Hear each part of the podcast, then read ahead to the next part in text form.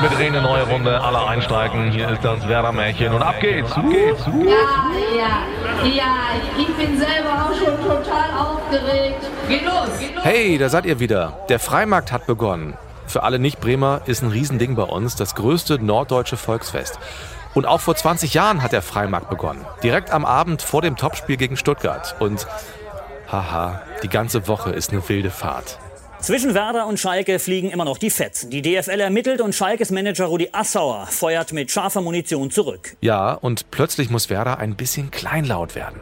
Hier ist das Werder-Märchen 2004, die Double-Saison Reloaded.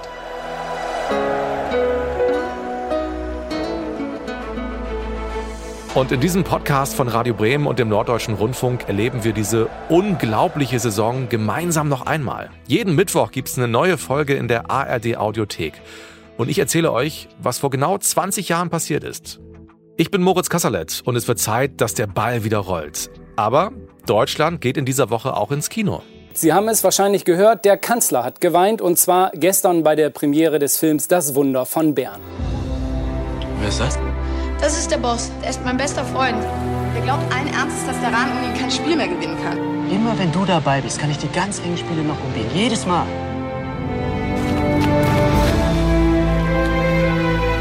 Zum Heulen ist auch der Transferstreit zwischen dem SV Werder und Schalke 04. Seit heute gibt es nun anscheinend ein wenig mehr Klarheit, ob Werder von Schalke-Manager Rudi Assauer informiert wurde oder nicht. Also nochmal zum Stand dieses Transferzoffs. Vergangene Woche ist bekannt geworden, dass Mladen Kristajic und Ailton zur neuen Saison zu Schalke gehen werden.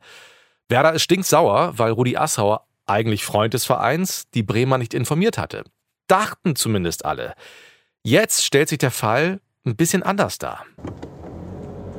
Ich erinnere mich noch, dass ich damals mit meinem kleinen Wagen durch die Martini-Straße fahre und das hier im Radio höre. Damit hatte in Bremen wohl keiner gerechnet, doch im Transferstreit zwischen dem SV Werder und dem FC Schalke 04 um die Verpflichtung von Laden Kristajic und Torjäger Ailton steht möglicherweise eine Trendwende bevor. Hatten die Bremer bisher immer behauptet, Schalkes Manager Rudi Assauer habe hinter dem Rücken des SV Werder mit beiden Spielern verhandelt, erscheint diese Version inzwischen zumindest fragwürdig. Werders Aufsichtsratschef Dr. Franz Böhmert höchst selbst musste einräumen, dass Rudi Assauer entsprechende Andeutungen gemacht hat. Zum ersten Mal bei einem Treffen der beiden in Hannover am 3. Oktober, also vier Tage vor Bekanntwerden des Doppeltransfers. Und der damalige Geschäftsführer Manfred Müller muss das nun der Presse erklären. Und er erinnert sich heute noch gut. Ja, ja, das, das hat äh, Franz Böhmer dann auch gesagt. Er hat mir das gesagt, aber ich habe es nicht äh, so verstanden, dass er das tatsächlich macht. Ich habe das mehr als Flachs gesehen. Und äh, weil der Flachs blühte zwischen den beiden. Und äh, das hat er dann auch so aufgenommen. Und äh, das haben wir dann auch in einer Pressekonferenz nochmal klargestellt, nachdem Rudi Assor sonntags morgens im Doppelpass war und, und dazu auch nochmal Stellung genommen hatte und Franz Böhmer so ein bisschen angegriffen hatte, haben wir dann gesagt, wie es gewesen ist. Die beiden, obwohl Franz Böhmer nur zehn Jahre älter war als, als Rudi Assor, hatten aber so ein Vater-Sohn-Verhältnis. Das hat dann eine Zeit gedauert, aber sie haben sich dann später wieder angefreundet. Und äh, obwohl Franz kurze Zeit äh, die Telefonnummer in seinem Buch gestrichen hatte von Rudi Assauer, die hatte er durchgestrichen. Äh, aber war auch nicht nötig, weil er kannte sie sowieso aus dem Kopf. Ja. Und die haben sich wieder, äh, sind wieder zueinander gekommen, weil Dr. Franz Böhmert ja leider dann auch ein Jahr später gestorben ist. Ne? Franz Böhmert ist am äh, 28. Dezember 2004 gestorben. Er hat also die Meisterschaft und den Pokal noch miterlebt. Er war aber vorher im Januar 70 Jahre alt geworden und äh, ja, ist dann leider ein Jahr später verstorben.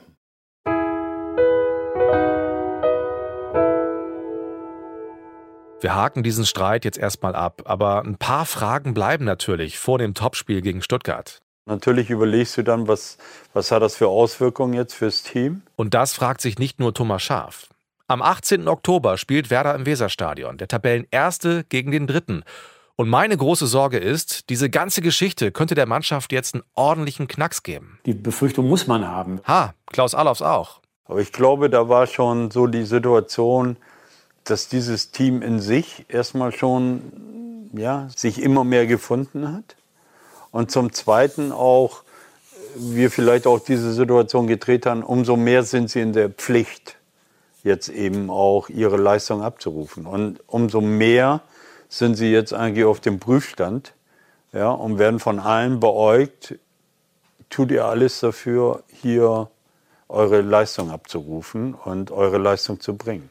Also auch so eine Verpflichtung. Ne? Und äh, das Team ist unheimlich gut damit umgegangen. Tim Borowski macht sich überhaupt keine Sorgen. Jeder, der Toni kennt, äh, weiß, wie er tickt. Er liebt es, Tore zu schießen und auch im, ich nenne es mal positiv formuliert, Rampenlicht zu stehen. Deswegen hat er dafür alles getan.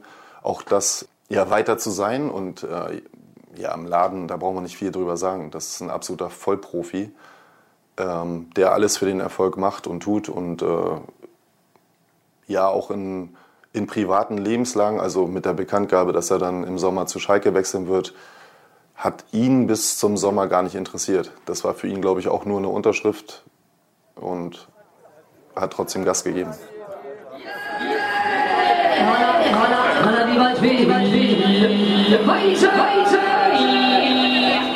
Ihr kennt es bestimmt, wenn in Bremen Freimarkt ist, dann wabert so ein Geruch von gebrannten Mandeln durch die Stadt und nach Sonnenuntergang leuchtet der Himmel wegen der vielen Lichter auf der Bürgerweide. Und am Eröffnungsabend funkelt krachend ein Feuerwerk über der Stadthalle. Und die Werder-Spieler können das sogar sehen, also wenn sie ihr Zimmer zur richtigen Seite haben. Sie schlafen in der Nacht vor dem Stuttgart-Spiel, wie immer damals, im Parkhotel gleich um die Ecke. Und Ailton hat so seine Schwierigkeiten. Wie wird er wohl von den Werder-Fans empfangen? Natürlich, dass ich habe die Woche nicht so gut konzentriert und ich habe nicht gut geschlafen, das, das ganz ehrlich. Äh, von, ich weiß noch nicht, was die Reaktion von den Fans in, in, in dem Stadion. Ja, aber Natürlich, für mich das ist ein schweres Spiel. Ähm, ich habe nicht so gut gespielt. Thomas Schafe weiß das genau. Und danach, zweite Halbzeit, äh, Nelson Valdez kam. Thomas hat zu mir nach dem Spiel, hat, Ayrton, du weißt das, diese Turbulenz, du hast nicht so viel konzentriert. Sage, Thomas, ja, das ist schwer für mich. Aber jetzt alles weg. Ich konzentriere jetzt nach vorne für Werder. Und ja, aber es ist ein bisschen so, so schwer diese Woche. Der Samstag fühlt sich gut an. Wir haben den 18. Oktober. Die Sonne scheint und es ist mild. Ich habe mit meiner Mannschaft auf dem Kunstrasenplatz am Stadion ein Spiel, also direkt an der Ostkurve. Das war ganz früher mal der erste Kunstrasenplatz überhaupt in Bremen. Ein Jahr vorher habe ich mir da das Kreuzband gerissen. Das war nicht so schön. Also, da wo heute ein großer Parkplatz ist, haben wir damals ein Spiel und bekommen natürlich mit, wie die Massen hinter den Zäunen an uns vorbeiziehen. Und ja, Bundesligaspiele zur Freimarktszeit fühlen sich eh besonders an. Und damals, das weiß ich noch, liegt so eine ganz besondere Spannung in der Luft. Es ist ein echtes Spitzenspiel gegen die jungen Wilden aus Stuttgart. Die Leute haben Bock drauf. Und der VfB ist nach acht Spielen tatsächlich noch ohne Gegentor. Das will Thomas Schaaf natürlich ändern. Es gibt viele Dinge, die äh, reizvoll sind für das Wochenende. Der Gegner noch kein Spiel verloren, noch kein Gegentor bekommen. Zum Zweiten, glaube ich, können wir den besten Start äh, in der Werderzeit in der Bundesliga ermöglichen. Das ist ein großer Anreiz. Wir können die Position festigen. Wir können den Gegner in Abstand halten. Es sind viele Dinge da, aber das Wichtigste, glaube ich, ist, dass wir in erster Linie ein gutes Spiel zeigen wollen und dass wir unsere Fans begeistern wollen. Und alles andere kommt dann, denke ich, obendrauf. Und die spannende Frage vor dem Anpfiff ist, wie wird Ailton von den Werder-Fans empfangen? Er hat uns ja eben verraten, dass er schlecht geschlafen hat in dieser Woche. Aber Angst vor den Fans hat er nicht. Nein. Mladen Kristajic kommt glimpflich davon. Und dann zeigt sich, dass die ganze Enttäuschung der Fans vor allem auf Ailton lastet.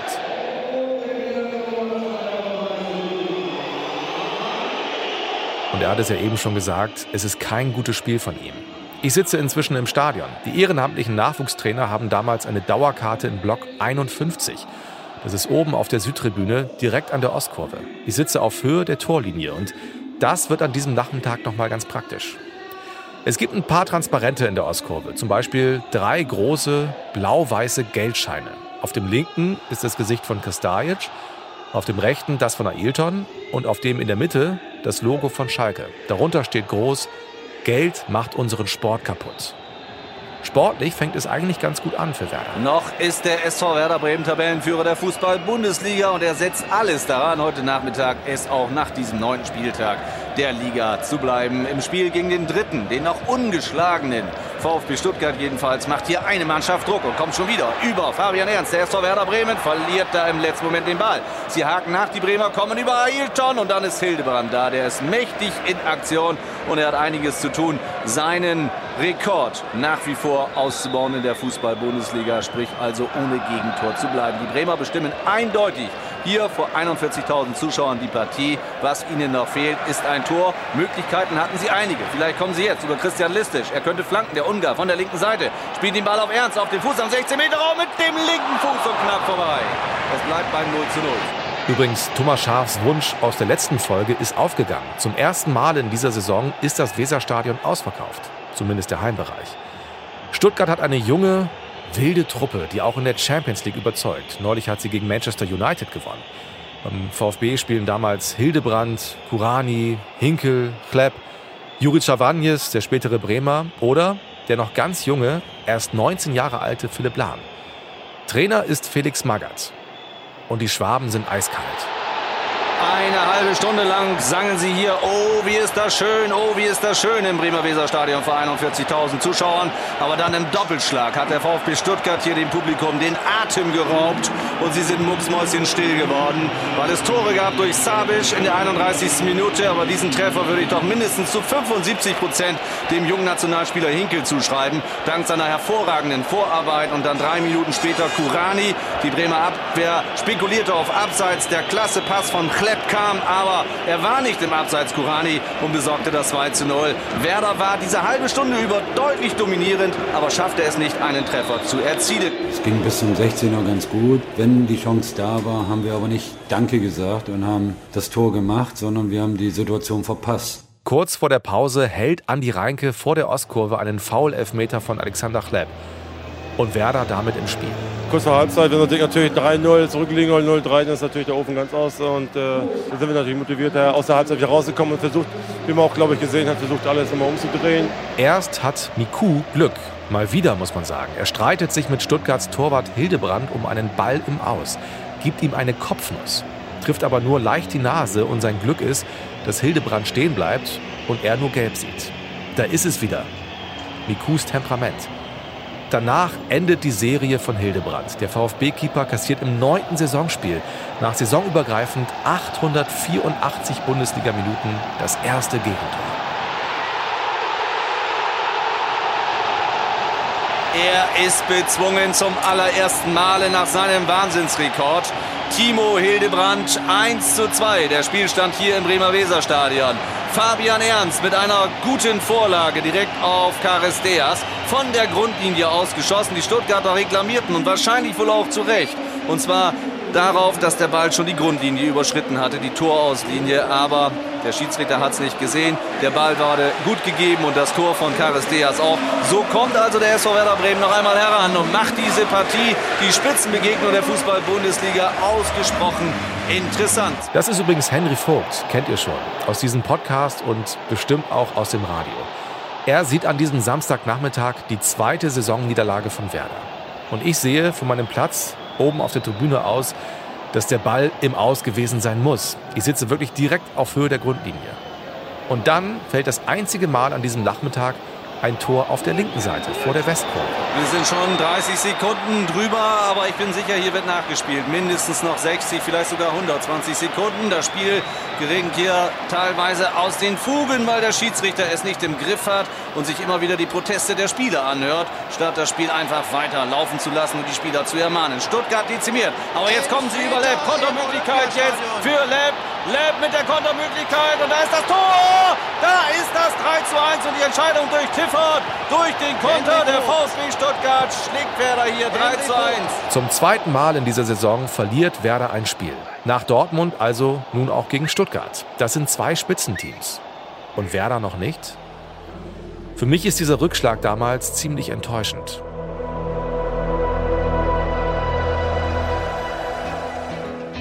Aber wisst ihr was? Das ist bis zur Meisterschaft die letzte Niederlage im neunten Saisonspiel. Krass, oder? Ein letztes Mal in dieser Saison verliert Werder die Tabellenführung und der vierte Platz ist die schlechteste Platzierung. Ganz oben sind jetzt noch andere.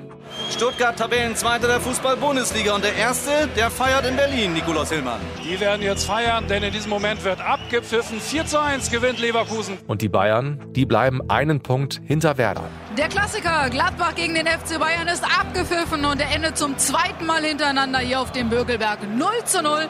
Von den Bayern muss man heute enttäuscht sein. Waren die gedanklich schon in Lyon? Das ist die Frage. Und ich weiß es nicht mehr ganz genau, aber ich vermute, ich bin nach dem Spiel gedanklich schnell auf dem Freimarkt. Und da ist Werder kommende Woche auch. Hallo, hier ist Valerian Ismail und in der nächsten Folge werde ich den Takt angeben.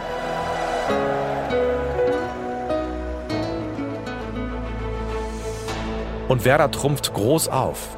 Dies ist das Werder-Märchen 2004, die Double-Saison Reloaded. Ein Podcast von Felix Gerhardt und Moritz Kasserlet. Für Radio Bremen und den Norddeutschen Rundfunk.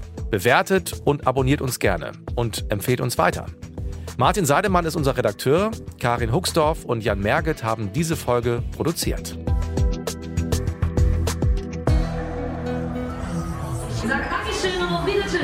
連続で行くのは本当に行きます。